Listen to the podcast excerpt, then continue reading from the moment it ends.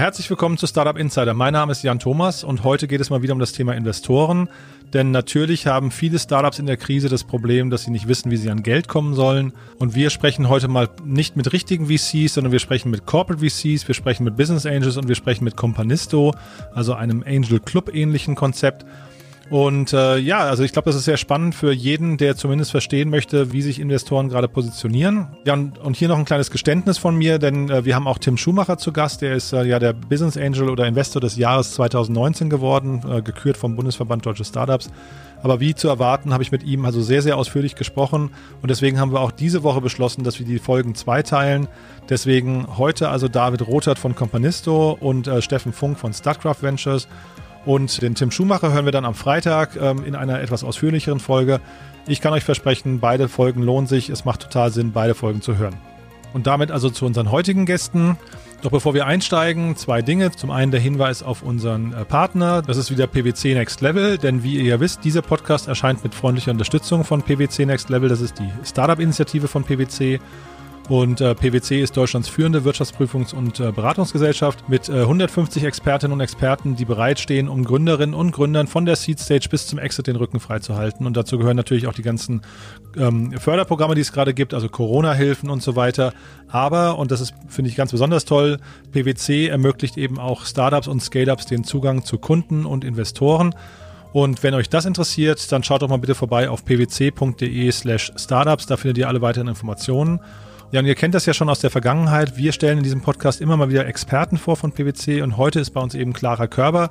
Sie ist Co-Head of CVC bei PwC, das heißt eine echte Koryphäe im Bereich Corporate Venture Capital. Clara, ich freue mich total, dass du da bist und uns so ein paar Einblicke geben möchtest in diese ganze, ja, doch sehr spannende Landschaft, wie ich finde. Herzlich willkommen im Podcast. Hallo Jan. Toll, dass du da bist, Clara. Möchtest du dich mal den Hörern vorstellen möchtest mal erzählen, was du machst?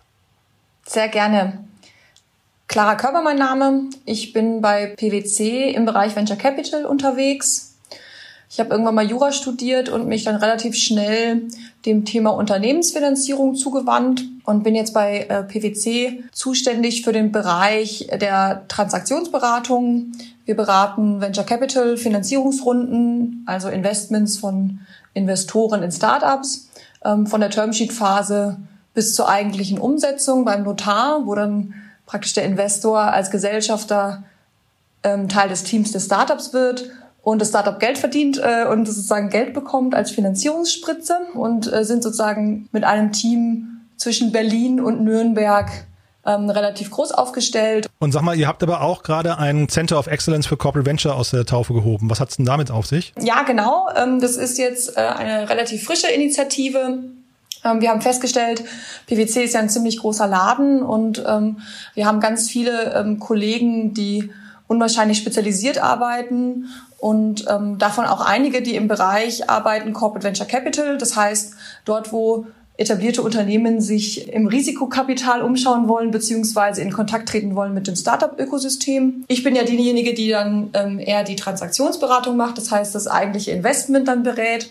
Es gibt bei uns aber auch Kollegen, die äh, strategisch beraten, ähm, wie kann ich eigentlich in Kontakt kommen mit Ökosystemen wie Startup-Ökosysteme. Und äh, wir haben festgestellt, dass es sinnvoll ist, wenn wir uns als Team gruppieren und haben jetzt in Berlin das Center of Excellence for Corporate Venture Capital gegründet, um alle Kollegen, die in dem Bereich schon seit Jahren tätig sind, jetzt unter ein Dach sozusagen zu bündeln und dem Kunden so zu ermöglichen, wenn er Lust hat, dieser Kunde zu sagen, ich möchte als etabliertes Unternehmen Startups kennenlernen, ähm, direkt alle Ansprechpartner in einem Team zu haben und umgekehrt, wenn ein Startup äh, gerne in Kontakt kommen möchte mit einem vielleicht eher strategisch ausgerichteten Investor, auch sagen kann, hey, wie könnt ihr mich da in Kontakt bringen? Könnt ihr mal sagen, wie ich mich da anstellen muss? Und ähm, hat dann gleich sozusagen alle Spezialisten ähm, in einem Team vor Ort. Jetzt bist du ja Vollprofi für das Thema Corporate Venture Capital und ähm, kannst du uns mal so ein bisschen durchführen vielleicht, ähm, wie groß dieser Markt ist, ähm, wie verbreitet ist das Thema eigentlich insgesamt und hat sich da vielleicht auch in den letzten Monaten am Verhalten der Investoren was geändert? Gerne, ja. Also ähm, es ist schon so, dass ähm, einige große Unternehmen in Deutschland und auch international der Markt ähm, wächst. Also wir haben ähm, von 2019 sieht man Zahlen, dass ähm, das Wachstum gerade von Finanzierungsrunden, wo in Deutschland Corporate Venture Capital Gelder drin sind, das heißt Gelder, die irgendwie auch von etablierten Unternehmen gebackt sind und investiert werden, ähm, stetig wächst im Volumen. Also wir haben fast 100 äh, 10 Prozent Wachstum im letzten Jahr allein in Deutschland.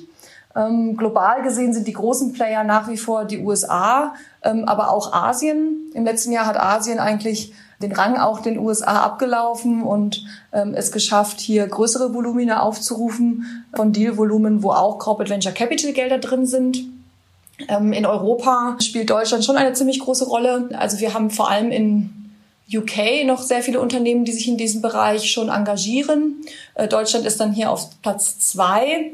Ähm, ich glaube aber, dass besonders der deutsche Markt mit den zum Teil sehr großen, wirtschaftsstarken und auch nachhaltigen Unternehmen ähm, noch lange nicht am Ende ist des Potenzials. Wir sehen auch den Beratungsbedarf sehr groß, dass immer mehr große etablierte Unternehmen auch in dem Bereich stärker vordringen wollen. Einige tun es schon, einige noch nicht. Das ist ähm, gerade ein ganz aktuelles und spannendes Thema, was unglaublich im Fluss ist. Und dann trotzdem nochmal die Corona-Phase. Wie habt ihr die erlebt? Und also vor allem, also mal investorenseitig und auch vielleicht Startup-seitig gab es da irgendwie Veränderungen auch, ich weiß nicht, äh, bei den Bewertungen oder bei den Terms und so weiter?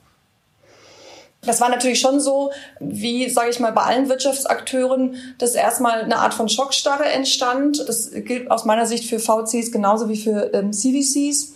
Ähm, aber wir haben uns auch die Frage gestellt, äh, wie müssen jetzt Corporates reagieren, die vielleicht auch in ihrem operativen Geschäftsmodell stärker betroffen sind ähm, und wie reagieren vielleicht institutionelle VC-Fonds und Investoren.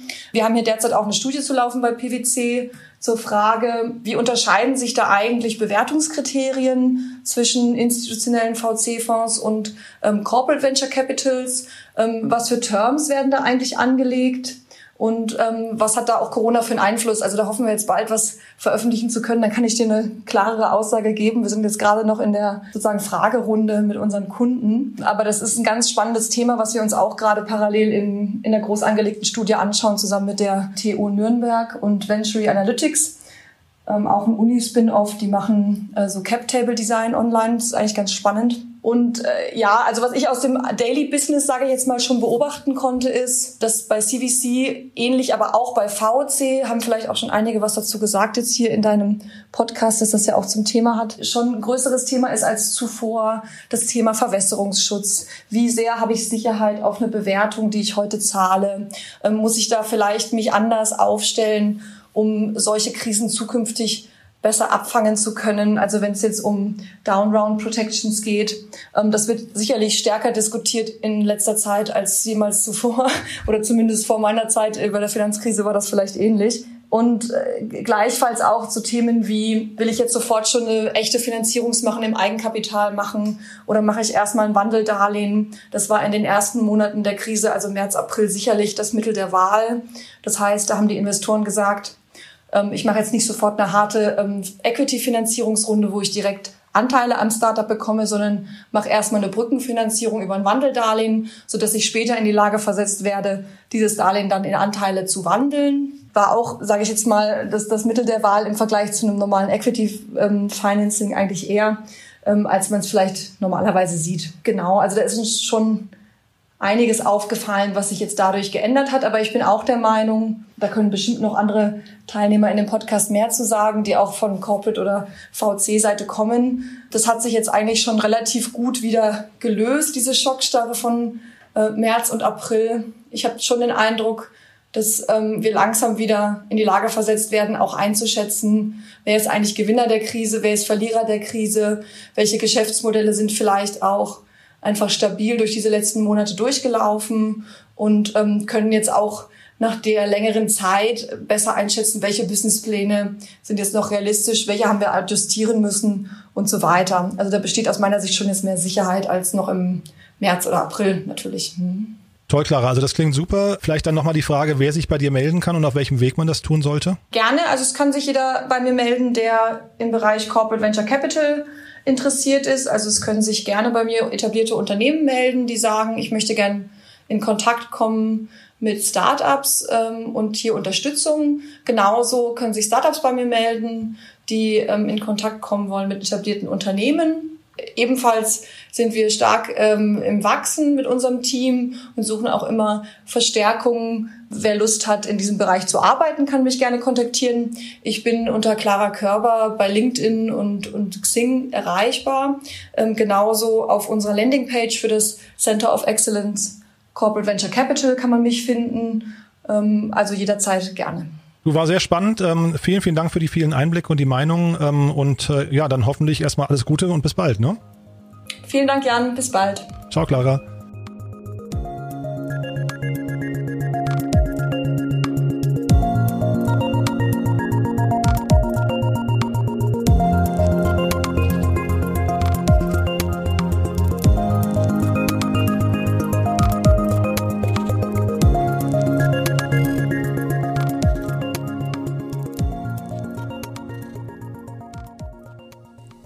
Ja, das war also Clara Körber von PPC und äh, wir kommen zu unserem Gewinnspiel.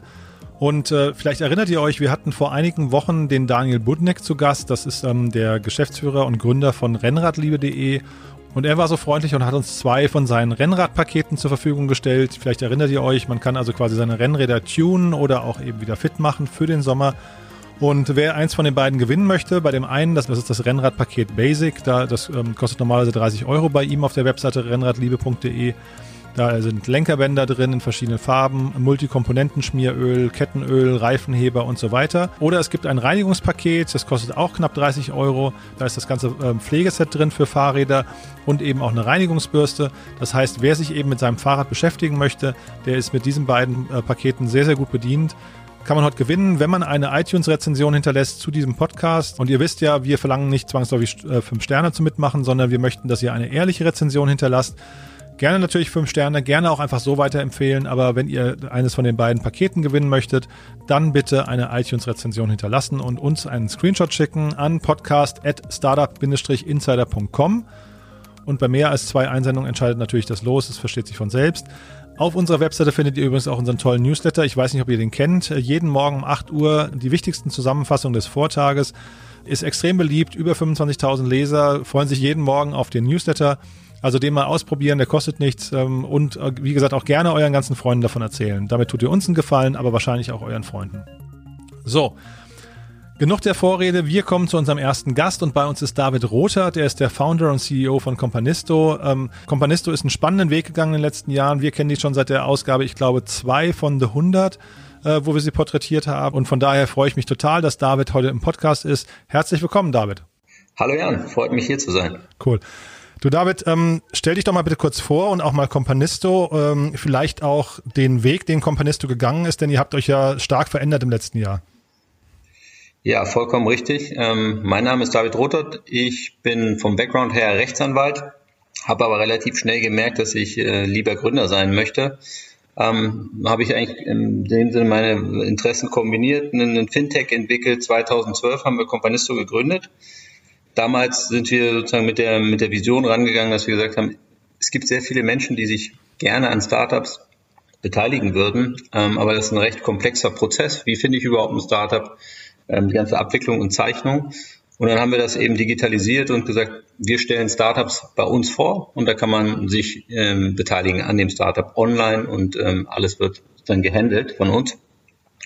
Und der Pivot, den du angesprochen hast, der, ähm, den kann man eigentlich so beschreiben, dass wir früher die Investorengruppe hatten, dass das eher kleinere Investments waren. Also lag so mal in der Range zwischen 1, 200 Euro bis 10.000 Euro. Also haben wir damals auch Crowdinvesting ja bezeichnet als, als Branche. Und jetzt vor einem guten, guten Jahr haben wir eben uns weiterentwickelt und einen digitalen Business Angel Club gegründet ähm, weil wir eben gemerkt haben, dass eigentlich die ganze Business Angel Investing Szene auch noch sehr kleinteilig ist und viele Prozesse sehr aufwendig sind. Ähm, habe das mal aufgeschrieben. Also ich glaube, es gibt so 16 äh, Punkte, die man eigentlich machen muss, um ein Angel Investing zu zeichnen. Mhm. Und vieles davon kann man einfach digital sehr viel komplexer oder einfacher darstellen und das haben wir es gemacht. Es gibt ja in dem Bereich relativ viele Akteure, die sich mit solchen Themen beschäftigen. Da gibt es irgendwie Capilendo, Seedmatch, Prime Crowd, äh, Brains to Ventures und so weiter. Wo ist da genau euer Platz in dieser ganzen äh, Matrix? Genau, ich glaube, was sozusagen uns auszeichnet, ist, dass wir tatsächlich die ein Eigenkapitalinvestmentmodell entwickelt haben. Das heißt, bei uns investiert man Eigenkapital in ein Startup. Also das ist sozusagen das Beteiligungsmodell, wie sich auch professionelle Business Angel an Startups beteiligen. Wir stellen ein bis zwei Startups pro Monat vor, die wir sehr sorgfältig screenen und uns anschauen Und ähm, das Wesentliche an, an der Stelle ist, dass man diese ganze Beteiligung dann online zeichnen kann.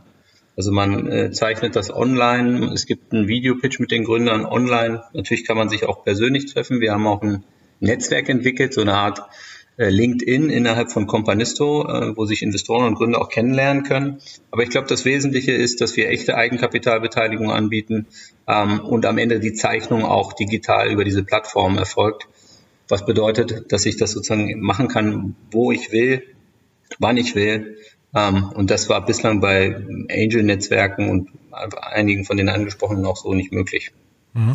Das heißt, die Investoren bei euch, so die Business Angels, die jetzt in ein Startup investieren, die lernen sich aber nicht zwangsläufig persönlich kennen, sondern das passiert dann eben auch digital. Genau, wir fahren da so zwei Ansätze. Also das eine ist, wenn man ähm, Geld zusammen bündeln will, weil beispielsweise das Startup äh, eine Million Euro sucht, dann ähm, nutzen wir die Technologie dafür, dass wir sehr effizient, zum Beispiel innerhalb einer Woche, eine Finanzierungsrunde äh, in Höhe von einer Million zur Verfügung stellen, wobei einzelne Investoren vielleicht 10.000 oder 20.000 Euro investieren. Es geht bis hin zu 750.000 Euro pro Investor, das war das höchste Ticket.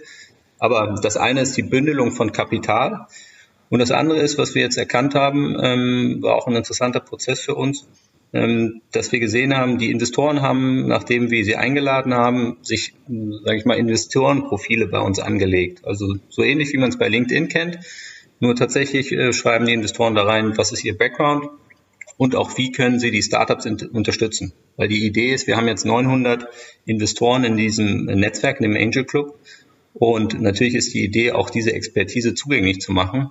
Und jetzt kann man dieses Netzwerk als Gründer zum Beispiel komplett durchsuchen ähm, kann sich vernetzen mit Investoren, die vielleicht interessantes Know-how haben. Und das können die Investoren auch untereinander machen, sodass wir tatsächlich jetzt zu einer, ja, zu so einem richtigen Netzwerk werden, was auch dazu führt, dass die Investoren und Gründer sich auch sozusagen außerhalb der Plattform treffen. Wir nutzen eigentlich das Digitale, um gemeinsam erfolgreich zu investieren ähm, und die richtigen Leute zum richtigen zu, ähm, Zeitpunkt zusammenzubringen. Mhm, klingt total spannend. Jetzt hast du das Ganze digitaler Business Angel Club genannt. Wie habt ihr denn die Corona-Phase erlebt? Ähm, weil das klingt ja eigentlich so, als wärt ihr dann vielleicht sogar schon einen Schritt weiter als die herkömmlichen Business Angel Netzwerke. Ja, ich glaube, es, es gibt sozusagen unterschiedliche Bedürfnisse. Es gibt ja seit jeher schon viele Clubs und die sind auch regional sehr verwurzelt. Ähm, und das ist auch gut, weil viele einfach auch sagen wollen, ich möchte da hingehen zu einem bestimmten Club. Ich glaube, was man insgesamt in der Business Angel Branche sieht, es gibt ein gewisses Nachwuchsproblem. Ja? Also wir könnten und sollten auch viel mehr Business Angels in Deutschland haben. Und für uns war es da in der Zeit auch ein zeitgemäßes, modernes Angebot zu schaffen. Und äh, viele Leute sind nun mal mit dem, mit dem Laptop und im Internet unterwegs. Und da war wirklich unser Approach zu sagen, wir schaffen ein neues Netzwerk, das es so noch nicht gegeben hat. Aber ähm, wir arbeiten mit vielen Angel-Netzwerken zusammen. Also ich glaube, das ist eine ganz wichtige Botschaft. Das heißt, wir machen viele Kofinanzierungsrunden. Also unser Ticket, also Investment, was wir so typischerweise machen, liegt zwischen 500.000 und 1,5 Millionen in der ersten Runde. Dieses Investment gruppieren wir meistens in so einem Zeitraum von ein bis drei Wochen, äh, wenn sozusagen die Finanzierungsrunde stattfindet. In Folgefinanzierung machen wir sogar bis zu 5 Millionen. Aber was wir halt sehr gerne machen, ist mit bestehenden Angel-Netzwerken zusammenzuarbeiten, auch mit VCs und machen Kofinanzierungsrunden, ähm, genau, das ist so im Moment unser Approach. Mhm. Und dann erzählt aber trotzdem nochmal die Corona-Phase. Wie habt ihr die wahrgenommen? Das ist ja, ähm, sagen wir, wahrscheinlich eine sehr spannende Phase gewesen. Gab es da Investments in der Zeit? Ja, also ich glaube, das ähm, war ja erstmal so eine Phase, wo alle so ein bisschen auf Pause gedrückt haben. Ähm, und was natürlich deutlich schwieriger ist, wenn man sich die Business Angels anguckt, da muss man sich nochmal klar machen, das sind ja Privatpersonen. Anders als ein VC sind das ja nicht professionelle Investoren, die das machen müssen oder Fonds haben, die sie, äh, wo sie das Geld verteilen müssen, sondern die machen das ja nur, wenn sie es möchten.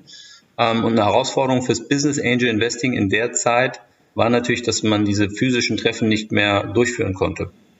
Und in dem, äh, in, de, in der Sicht waren wir natürlich jetzt einen Schritt vorbei, voraus, weil wir ja dieses digitale Netzwerk schon aufgebaut haben, diese Infrastruktur. Und am Ende haben wir jetzt schon fünf ähm, neue Investments gemacht während Corona, weil wir die ganze Abwicklung äh, eben digital organisiert haben. Ähm, das hat an der Stelle schon mal gezeigt, ähm, dass das, was wir machen, glaube ich, seinen, seinen Sinn hat und einen Zukunftswert einbringt. Ähm, und auf der anderen Seite, glaube ich, die Chance, dass wir deutlich mehr neue Investoren auch fürs Angel Investing gewinnen können, die bislang sich nicht äh, bestehenden Angel Clubs angeschlossen haben. Mhm. Das heißt, ihr wart aber im Prinzip voll funktionstätig in der Corona-Phase?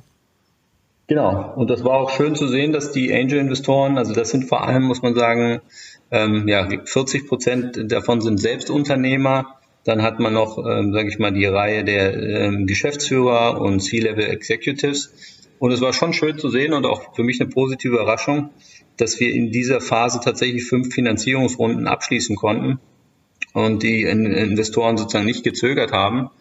Ich hätte mir gewünscht, insgesamt fürs Business Angel Investing, dass äh, auch sozusagen von, von staatlicher Seite, es gab ja diese Zuschüsse ähm, dort, die auch diskutiert werden, ähm, dass es dort auch ein Paket gegeben hätte für Business Angels. Ähm, gibt ja auch eine Studie gerade, ähm, die rausgekommen ist, die nochmal belegt hat, äh, dass sozusagen Angel Investments, äh, glaube ich, ein Vierfaches äh, größer sind als die von VCs in Deutschland in Startups ähm, und man eigentlich diese Angel-Branche auch noch, noch stärker ausbauen soll. Also das ist auch so ein persönliches Anliegen von mir. Woran liegt das? Ist das ähm, fehlender Lobbyismus, äh, fehlender Zugang zu Entscheidern oder wie kommt das? Ja, ich, ich glaube schon, ein Stück weit schon. Also ich glaube, die Angel-Branche ähm, kann sehr selbstbewusst sein ähm, und kann auch und muss auch. Ich glaube, das ist sozusagen eine gewisse Wahrheit. Wir haben ja auch ein bisschen Lobbyerfahrung gemacht und haben damals ein Schwarmfinanzierungsgesetz äh, rein verhandelt in ein, in ein bestehendes Gesetz, was eigentlich keiner mehr für möglich gehalten hat. Ähm, aber ich glaube, man muss schon sehr ja, klar auch fordern, was man bekommen will.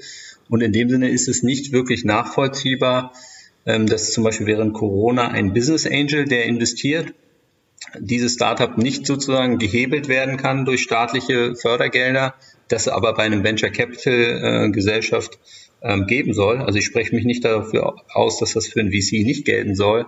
Nur macht es eben nicht Sinn, den Privatinvestor da rauszunehmen, ähm, gerade weil es ja sozusagen auch viel mehr ähm, Angel-Investoren geben soll und auch dieses Invest-Zuschussprogramm der Bundesregierung genau das bezweckt.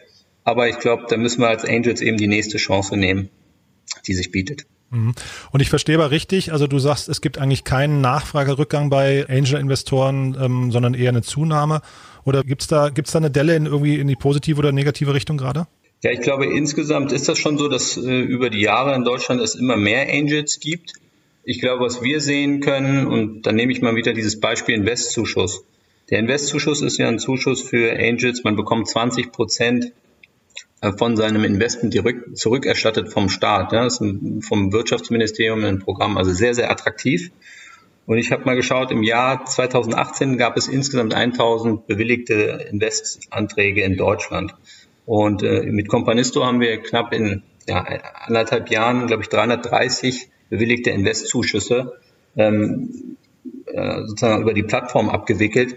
Das hat uns gezeigt, dass es sozusagen eine große Gruppe von potenziellen Investoren gibt, die bislang halt noch kein Investment gemacht haben. Und ich glaube, das liegt einfach daran, dass ja, sie sich an diesen bisherigen Clubs noch nicht angeschlossen haben. Und das ist auch mein, meine Hoffnung, dass wir deutlich mehr neue Angels gewinnen können, weil wir sprechen ja am Ende darüber, dass sich Menschen an Innovation beteiligen und eben auch teilhaben an der Entwicklung der Gesellschaft, weil als Investor kann ich natürlich schon auch entscheiden, in welche Richtung geht eigentlich mein Geld. Und äh, vielleicht auch äh, macht das vielleicht die Welt von morgen äh, oder die meiner Kinder besser, leiste ich einen Beitrag zu einer nachhaltigen Entwicklung äh, im, im, im Wirtschaftsbereich. Also ich, ich glaube, das ist eine große gesellschaftliche Chance. Ich stelle mir das jedenfalls immer sehr interessant vor, wenn sich wirklich viele Menschen an Innovationen und Startups beteiligen. Total, bin ich total bei dir. Dann vielleicht nochmal als letzte Frage, euer Geschäftsmodell, also was für, für welche Startups oder Business Angels ist das eigentlich interessant? Was kostet das eigentlich auch? Und ja, welche Startups können sich bei euch melden und sich vielleicht bewerben für die Plattform? Ja, ich glaube, das äh, ist uns auch ganz wichtig. Äh, wir haben den Christoph Schweizer bei uns, der die äh, Investmentabteilung leitet und auch 20 Jahre Erfahrung hat mit seinem Team. Wir halten uns das sehr offen. Das heißt, wir sind bei allen möglichen Phasen dabei. Ähm, dadurch, dass wir auch sehr hohe Volumen machen können, gehen wir auch zum Beispiel mal in eine Series B mit rein und nehmen auch eine Tranche. Ähm, was, was für uns wichtig ist, ist natürlich wie für jeden Investor, wir sagen, ein gewisser Proof des Geschäftsmodells ist einfach hilfreich äh, weil so sozusagen die absolute Unsicherheit ähm, mal wegfällt und man einen Eindruck hat. Ähm, was, was die Kosten angeht, Wir haben ein Erfolgsprovisionsmodell, was wir dann mit den Startups besprechen. Das heißt, äh, wenn wir dann ein Funding über uns abwickeln, über unsere Investoren, nehmen wir dann eine Erfolgsprovision. Und für die Angels und Investoren ist das ähm, kostenlos. Ja, ich habe gesehen, bei euch auf der Webseite gibt es so äh, eine, eine Reihe an Vorzeige-Investoren von euch. Ähm, das sind ja ganz illustre Namen, so Jan-Henrik Büttner, Lukas Schadowski und so weiter. Sind das noch aktuelle Namen oder sind die noch aus der Zeit davor? Genau, also wir haben ja viele Kofinanzierungsrunden gemacht. Wir haben jetzt schon über 100 Companies finanziert in der Zeit. Ähm, das sind sozusagen äh, auch viele Co-Investoren, die wir haben.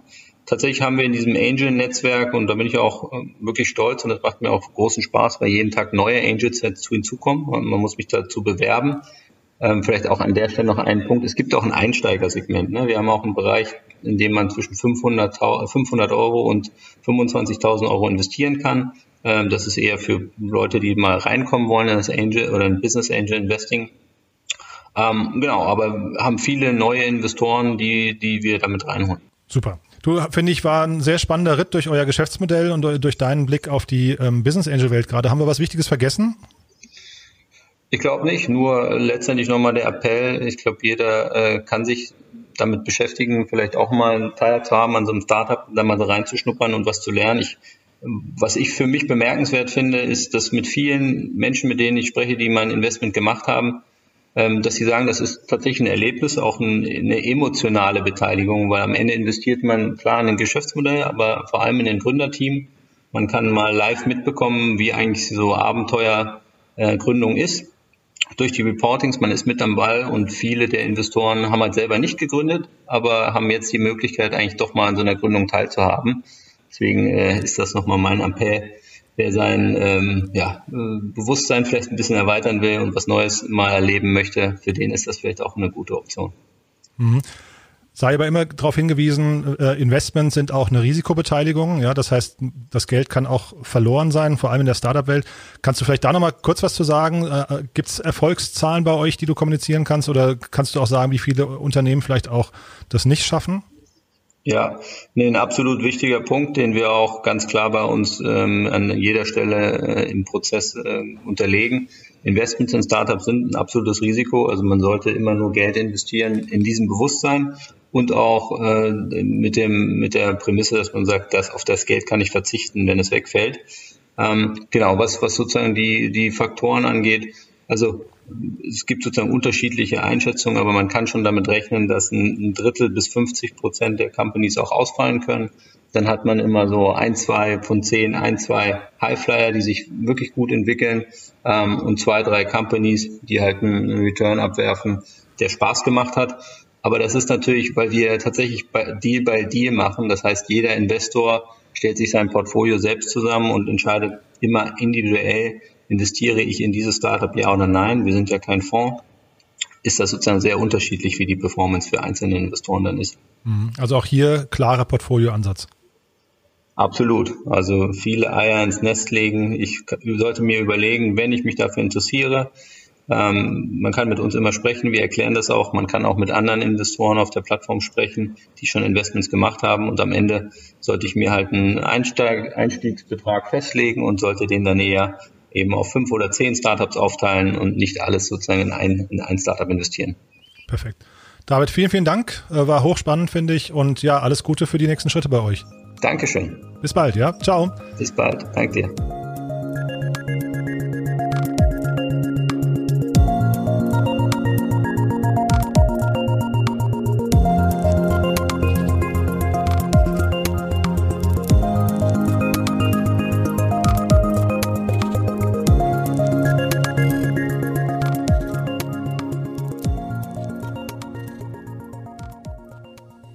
Ja, das war also David Rothert von Companisto und damit kommen wir zu Steffen Funk. Äh, er ist Venture Capital Investor bei Startcraft Ventures. Herzlich willkommen im Podcast. Hallo Steffen. Ja, vielen Dank, Jan. Hallo. Toll. Du, möchtest du dich mal vorstellen? Wir, wir sprechen ja über das Thema Corporate Venture. Ähm, da habt ihr einen spannenden Ansatz, aber vielleicht, bevor wir richtig einsteigen, vielleicht kannst du einfach mal erklären, wer du bist und vor allem auch, was Startcraft Ventures macht. Ja, sehr gerne. Ja, also mein Name ist Steffen Funk. Ähm, ich bin seit ja, vier Jahren mittlerweile, seit gut vier Jahren bei Startcraft Ventures. Ähm, den Fonds gibt es nicht viel länger, seit 2015, äh, um genau zu sein. Und wir sind ein kleines Investmentteam von nur vier, fünf Leuten äh, in Düsseldorf, künftig ergänzt noch um ein paar Kollegen in Oslo. Und wir fokussieren eigentlich auf ja, VC-kompatible Geschäftsmodelle in der Series A und B, ähm, die in irgendeiner Form einen Einfluss auf die Energiebranche heute oder in Zukunft haben können. Und diesen Branchenfokus legen wir bewusst eigentlich weit aus. Ähm, warum und wie kann ich gerne später noch ein paar Sätze zu sagen. Ähm, was an uns ein bisschen besonders ist, ist, wir haben ein Corporate als Muttergesellschaft, also als Investor sozusagen in, in unserer Investmentgesellschaft. Das ist die norwegische Statkraft-Gruppe. Das ist ein norwegischer Staatskonzern, äh, der der größte Erzeuger CO2-freier Energie in Europa ist. Ähm, in Norwegen gibt es sehr viel Wasserkraft und Statkraft ist dort äh, der größte Player äh, und mit verschiedenen anderen Geschäftsmodellen auch weltweit unterwegs, die sich alle im weitesten Sinne um Energieerzeugung und Energiehandel drehen. Äh, und wir sind eben ja im Prinzip eine Venture Capital Gesellschaft, äh, die unter diesem Konzern auch hängt, äh, die aber ähm, sehr unabhängig von, vom Konzern selbst eigentlich wie ein normaler, unabhängiger, rein finanziell getriebener Fonds arbeitet. Ich hatte mich im, im Rahmen der Vorbereitung habe ich äh, gelesen, dass ihr vom norwegischen äh, Wirtschaftsministerium verwaltet werdet. Ist das ein Staatsunternehmen oder wie hat man sich das vorzustellen? Genau, also die, äh, der, die Muttergesellschaft Statkraft ist mittelbar im Besitz des norwegischen Staates. Das ist über mehrere, soweit ich weiß, über mehrere Holdingstrukturen ähm, letztlich beim Wirtschaftsministerium aufgehängt äh, und ist eben 100 Prozent im Staatsbesitz. Also ja, so wie es es anderswo eben auch gibt, dass große Unternehmen komplett dem Staat gehören. Wie jetzt die Details genau sind, wer jetzt genau in der, in der Struktur ähm, wofür zuständig ist. Das extra weiß ich gar nicht ganz genau, weil das uns auch in unserem täglichen Doing eigentlich überhaupt nicht betrifft. Mhm. Und dann hatte ich gelesen, ihr seid, ähm, ihr investiert exit-orientiert. Kannst du das mhm. mal erklären? Also vielleicht oder am Beispiel eurer Strategie vielleicht auch mal auseinanderdividieren, welche unterschiedlichen Ansätze es gibt bei Corporate Venture ähm, äh, Bestrebungen? Ja, ja, ja, das ist, glaube ich, ein sehr spannender Punkt, über den man viel sagen kann weil es, glaube ich, sehr viele verschiedene Ansichten gibt. Das sehen wir auch im Markt äh, zum Thema Corporate oder Corporate-Backed Venture Capital. Entsprechend viele Ausgestaltungen gibt es dann eben auch ähm, in, in CVC-Units oder in VC-Units von, äh, von Konzernen. Ähm, unser Selbstbild, in unserem Selbstbild kommt eigentlich der Corporate-Aspekt kaum vor. Und wir bezeichnen uns selbst also auch nicht als, als Corporate Venture Capital Investor, sondern eben bewusst mit dem Eigennamen Statkraft Ventures, um sowohl extern, aber auch intern ihm klar zu unterstreichen, dass wir ein eigenständiges, auf Gewinnerzielung ausgerichtetes Geschäft betreiben ja, und äh, so eben auch vollständig aligned sind den Gründern und anderen Shareholdern im Portfoliounternehmen. Mhm. Und, äh, das ja, heißt mhm. Exit-Orientierung, weil unsere Gewinn, unser Gewinn natürlich wie bei jedem Investor äh, nachher im Exit liegt. Mhm. Ja, ich frage mich so ein bisschen über die mal, Zielrichtung dabei, weil ich, ich hätte jetzt eigentlich vermutet, dass ein Corporate Venture Unternehmen, ein, äh, ein, jemand, der quasi mal, entweder zu viel Geld hat oder irgendeine andere Motivation, dass die Motivation eigentlich ja. sein müsste, ich versuche Innovationen zu finden, die mein Kerngeschäft weiterbringen. Das scheint aber mhm. jetzt bei euch nur am Rande eine Rolle zu spielen, ne?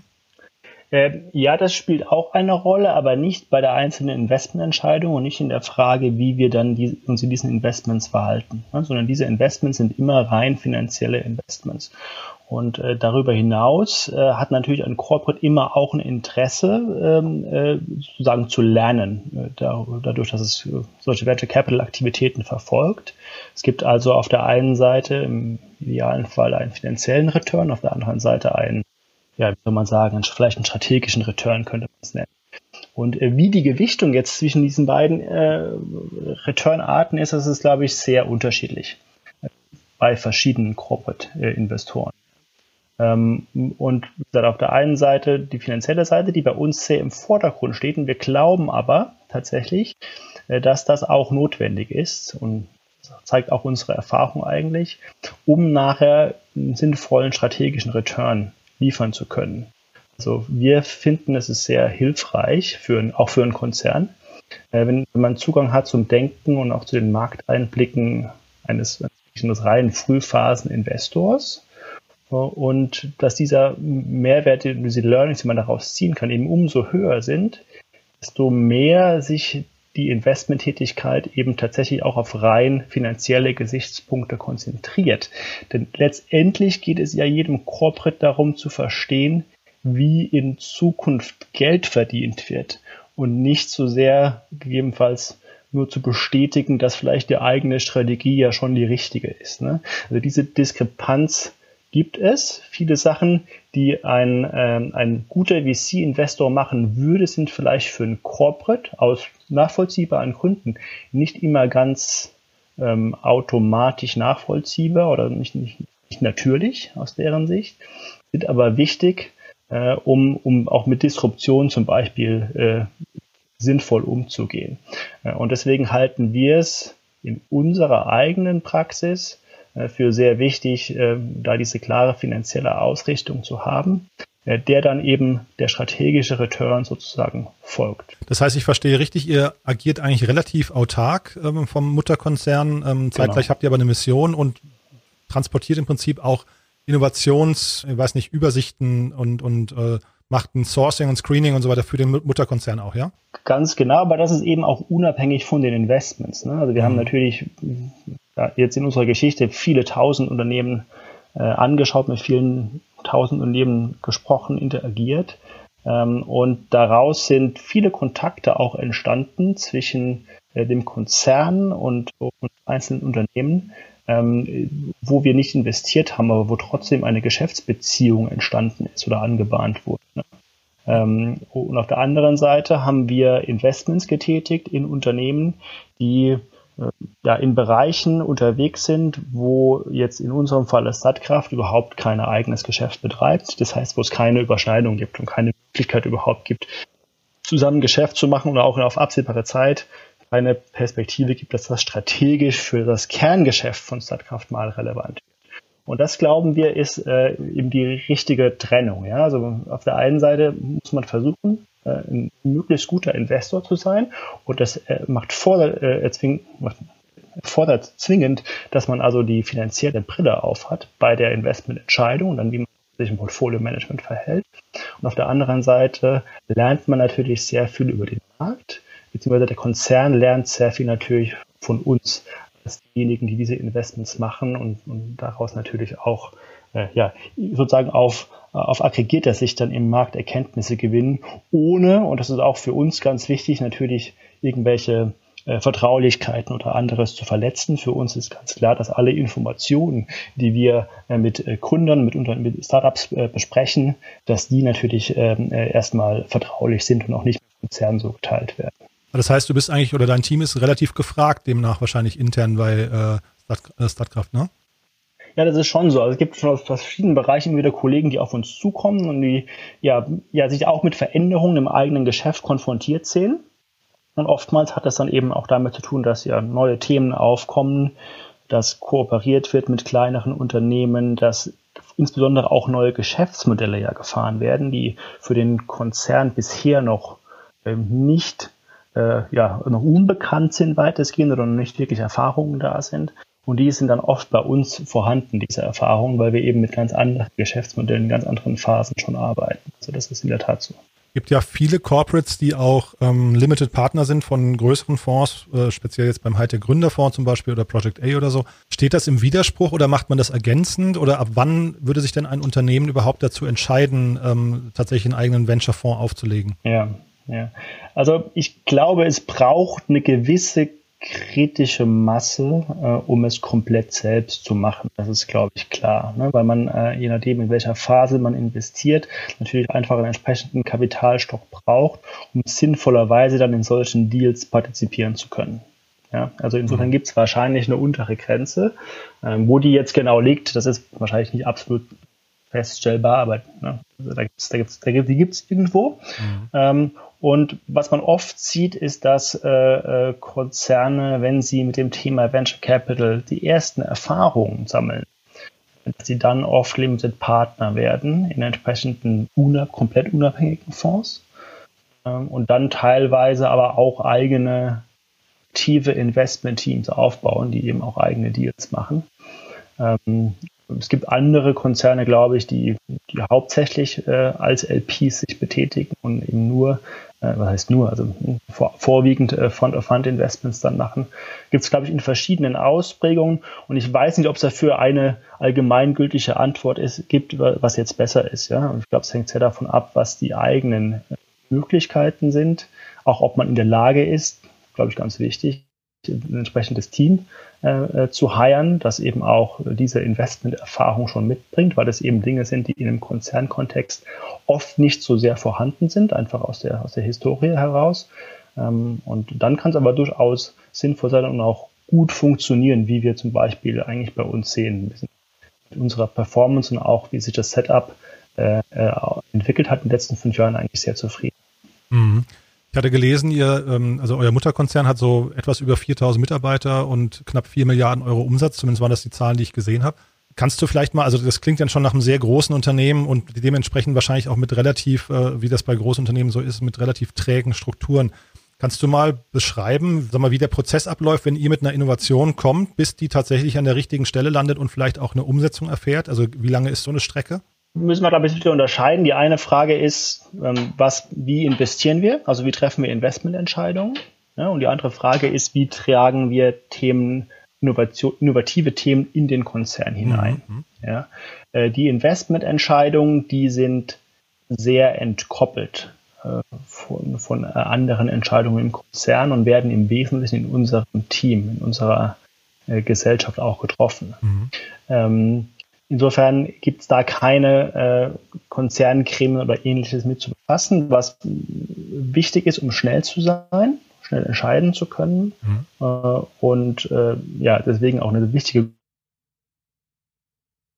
Grundvoraussetzung. Auf der anderen Seite äh, hatte ich ja auch schon gesagt, dass wir äh, ständig eigentlich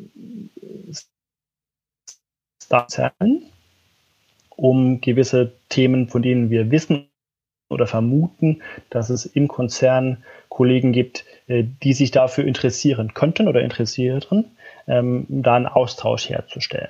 Mhm. Da ist unser Job dann in der Regel ähm, getan, sobald wir die richtige Person gefunden haben, dort ein entsprechendes Gespräch, bei dem wir oft auch noch dabei sind am Anfang, auf jeden Fall äh, stattgefunden hat.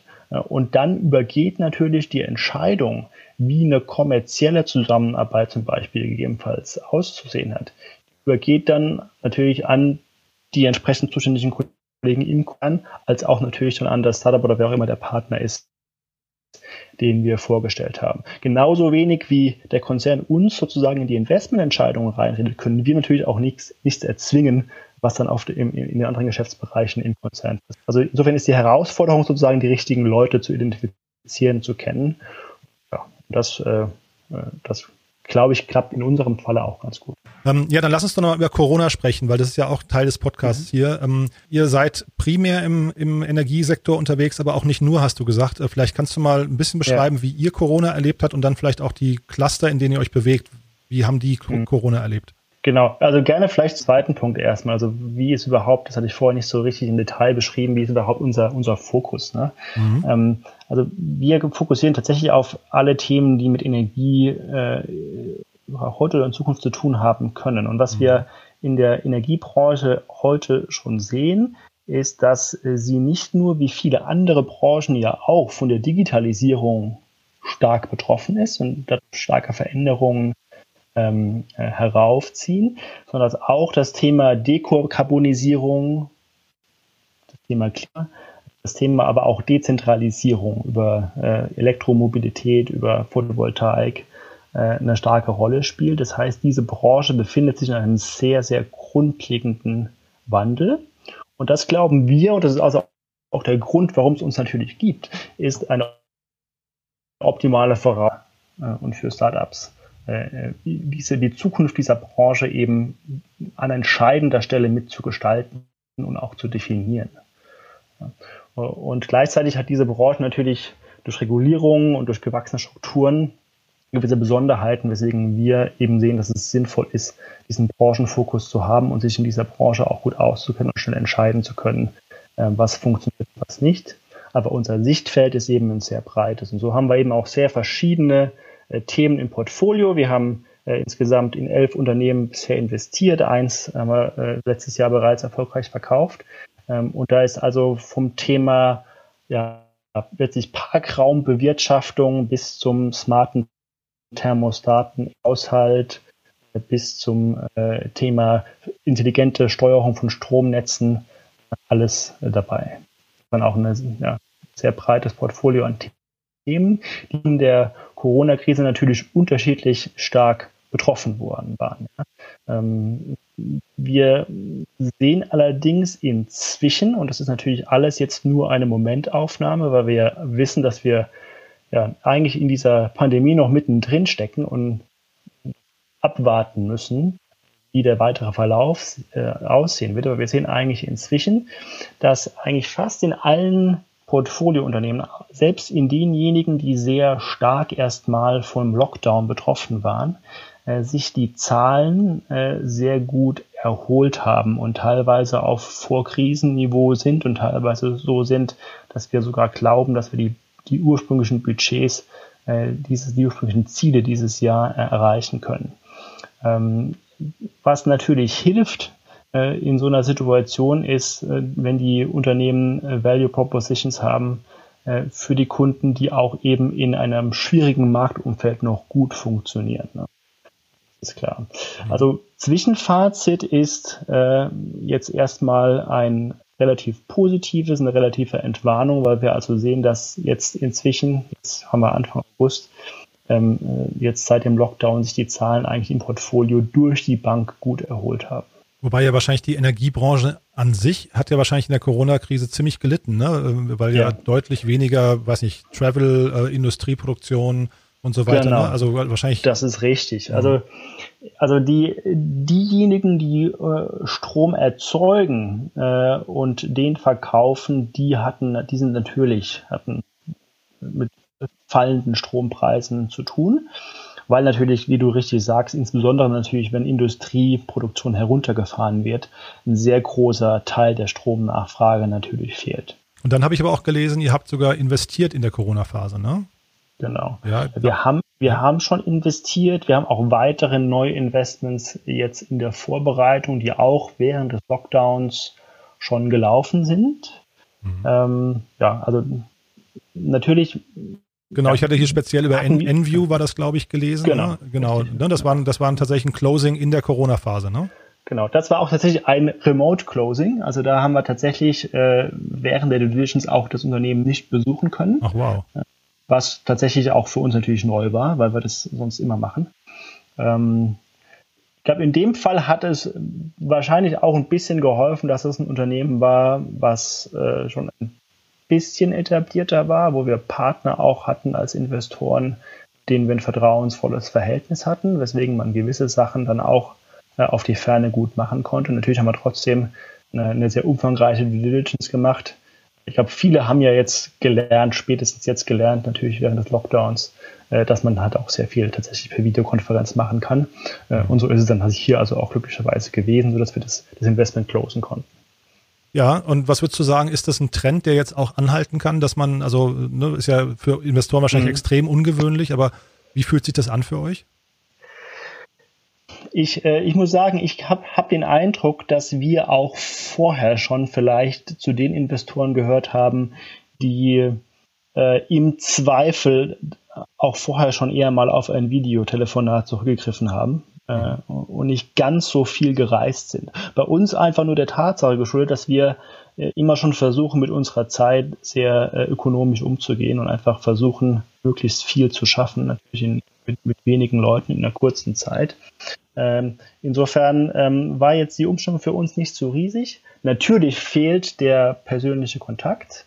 Ich glaube, sobald das sinnvoll möglich ist, und das ist ja aktuell, jedenfalls, wenn man jetzt in Deutschland investiert, auch wieder gut möglich, äh, stellt man den Kontakt auf jeden Fall auch wieder her. Der ist natürlich idealerweise immer gegeben, aber ich glaube, gerade auch in der Anbahnung äh, von Investments für erste Gespräche und so weiter äh, werden wahrscheinlich viele in Zukunft mehr auf Videokonferenzen zurückgreifen, haben wir, wie gesagt, ohnehin auch vorher schon, schon mhm. häufig gemacht. Ihr seid so, äh, ihr seid fünf Leute, ne? Und ähm, ist das eine gute Teamgröße? Weil ich finde es bei Investoren immer so spannend, die, die, die gehen ja wirklich von bis bei den Teamgrößen. Also äh, ist, ist fünf, ist das eine schlagkräftige Truppe in dem Fall? Ja. Also aus unserer Erfahrung ja. Ich habe wenig Vergleich, wie es jetzt ist, in sehr, sehr großen Investmentorganisationen zu arbeiten, wo man ja wahrscheinlich einfach viel arbeitsteilig dann auch äh, arbeiten kann oder muss. Ähm, äh, ich glaube, es ist eine sehr sinnvolle Größe. Es ist groß genug, um verschiedene Perspektiven und Erfahrungshintergründe abgebildet zu haben. Es ist auch groß genug, um gewisse Themen natürlich sinnvoll aufteilen zu können im mhm. Team. Aber es ist klein genug, um, wirklich auf einer ja, fast täglichen Basis äh, natürlich mit allen auch im Austausch sein zu können ja, und, und gemeinsam an, an Dingen arbeiten zu können. Insofern sind wir mit dieser Teamgröße sehr, sehr happy und haben erstmal keinen Grund, das wesentlich zu verändern. Ich hatte gelesen, ihr sucht Startups, bei denen sich die Technologie schon bewährt hat. Ne? Vielleicht kannst du trotzdem noch mal kurz sagen, wer ja. sich bei euch melden soll und ähm, in welche Investitionshöhe ihr auch investiert. Das hast du, glaube ich, auch noch nicht gesagt, ne? Ja, ja, sehr gerne. Genau. Also was ich vorhin ja kurz gesagt hatte, ist, dass wir auf äh, Series A und B äh, uns konzentrieren. Ähm, wie wir das verstehen in, in Abgrenzung zur Seed, ist, dass wir sagen, es sollten kommerzielle Kundenbeziehungen vorhanden sein. Also ganz plastisch gesprochen, wir würden gerne in der Due Diligence mit Kunden sprechen, mhm. die also für das Produkt ganz normal bezahlen. Und das ist, glaube ich, so der, der sinnvolle frühe Zeitpunkt, ähm, äh, wann wir ein Investment tatsächlich ins Auge fassen würden. Wir sprechen häufig mit Unternehmen auch schon vorher äh, in Bereichen, die uns interessieren, äh, um einfach einen Kontakt schon herzustellen, um auch zu verstehen, äh, woran die Teams arbeiten. Ähm, aber investieren tun wir in der Regel, sobald diese kommerziellen Signale äh, dann äh, erkennbar sind. Und ab dann eigentlich äh, äh, passt es immer. Äh, vom Thema her, wie gesagt, bewusst breit. Also wenn, wenn man, wenn Gründer der Auffassung sind, dass ihr Produkt oder ihre Dienstleistung ähm, in der Energiebranche im weiteren Sinne eine Rolle spielen kann, dann ist das für uns erstmal schon interessant. Ja, da muss man teilweise auch ein bisschen um die Ecke denken, weil, wie gesagt, sich diese Branche ja auch sehr verändert. Das Thema Elektromobilität, zum Beispiel das Thema eigene Energieerzeugung im Haus, natürlich ganz viele neue Geschäftsmöglichkeiten eröffnet. Und für diese Themen sind wir allesamt eigentlich sehr offen. Und dann aber vielleicht nochmal kurz zu euch, äh, Steffen. Wie habt ihr denn die Krise erlebt als, als Unternehmen? Gut, also einerseits ähm, haben wir natürlich erlebt, dass es eine gewisse Unsicherheit gab in unserem Portfolio. Auf der einen Seite, was die Entwicklung der Nachfrage angeht, also wie verhalten sich die jeweiligen Kunden. Und aber auch auf der anderen Seite die Frage, wie entwickelt sich der Venture Capital Markt ne? und inwiefern sind Folgefinanzierungen möglich, selbst bei positivem Geschäftsverlauf.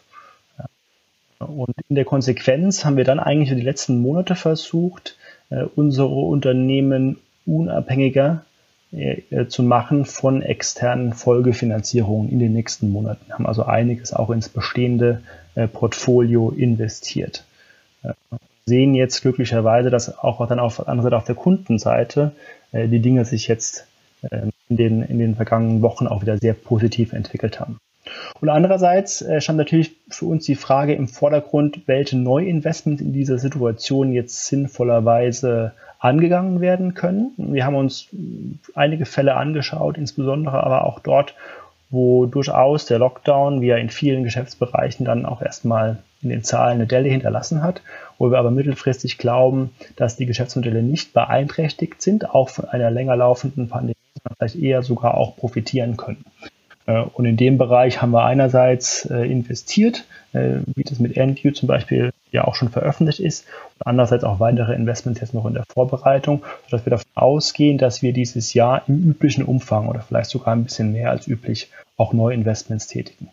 Also hochspannend, äh, Steffen, finde ich. Ähm, hat Spaß gemacht, muss ich sagen. Ähm, ist ein sehr, sehr interessanter äh, Blickwinkel, finde ich, auf die Branche. Ja, von daher alles Gute für die nächste Zeit, würde ich sagen. Vielen Dank. Ja, besten Dank. Mhm. Äh, vielen Dank auch für die Einladung, für die, für die Gelegenheit. Macht, hat, hat mir absolut auch Spaß gemacht. Ich wünsche euch auch alles Gute, werde den Podcast mit Interesse verfolgen und Super. meldet euch gerne, falls mal wieder was zu besprechen gäbe oder falls ihr, falls wir irgendwie helfen können. Perfekt.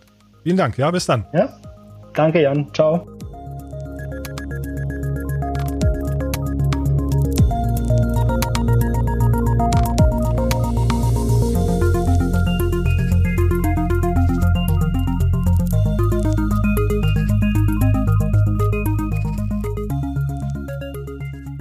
Ja, das war's auch schon für heute. Ich hoffe, es hat euch genauso viel Spaß gemacht wie mir. Wie schon angekündigt, am Freitag dann eine extra lange Folge mit Tim Schumacher. Da spannen wir einmal den kompletten Bogen durch das Thema Bewertung, welche Geschäftsmodelle funktionieren gerade und auch äh, und, und, sprechen auch über einige Investmentthesen und äh, konkrete Ventures von Tim. Also von daher, das macht total Sinn. Ich freue mich, wenn wir uns wieder hören. Bis dahin, alles Gute und tschüss.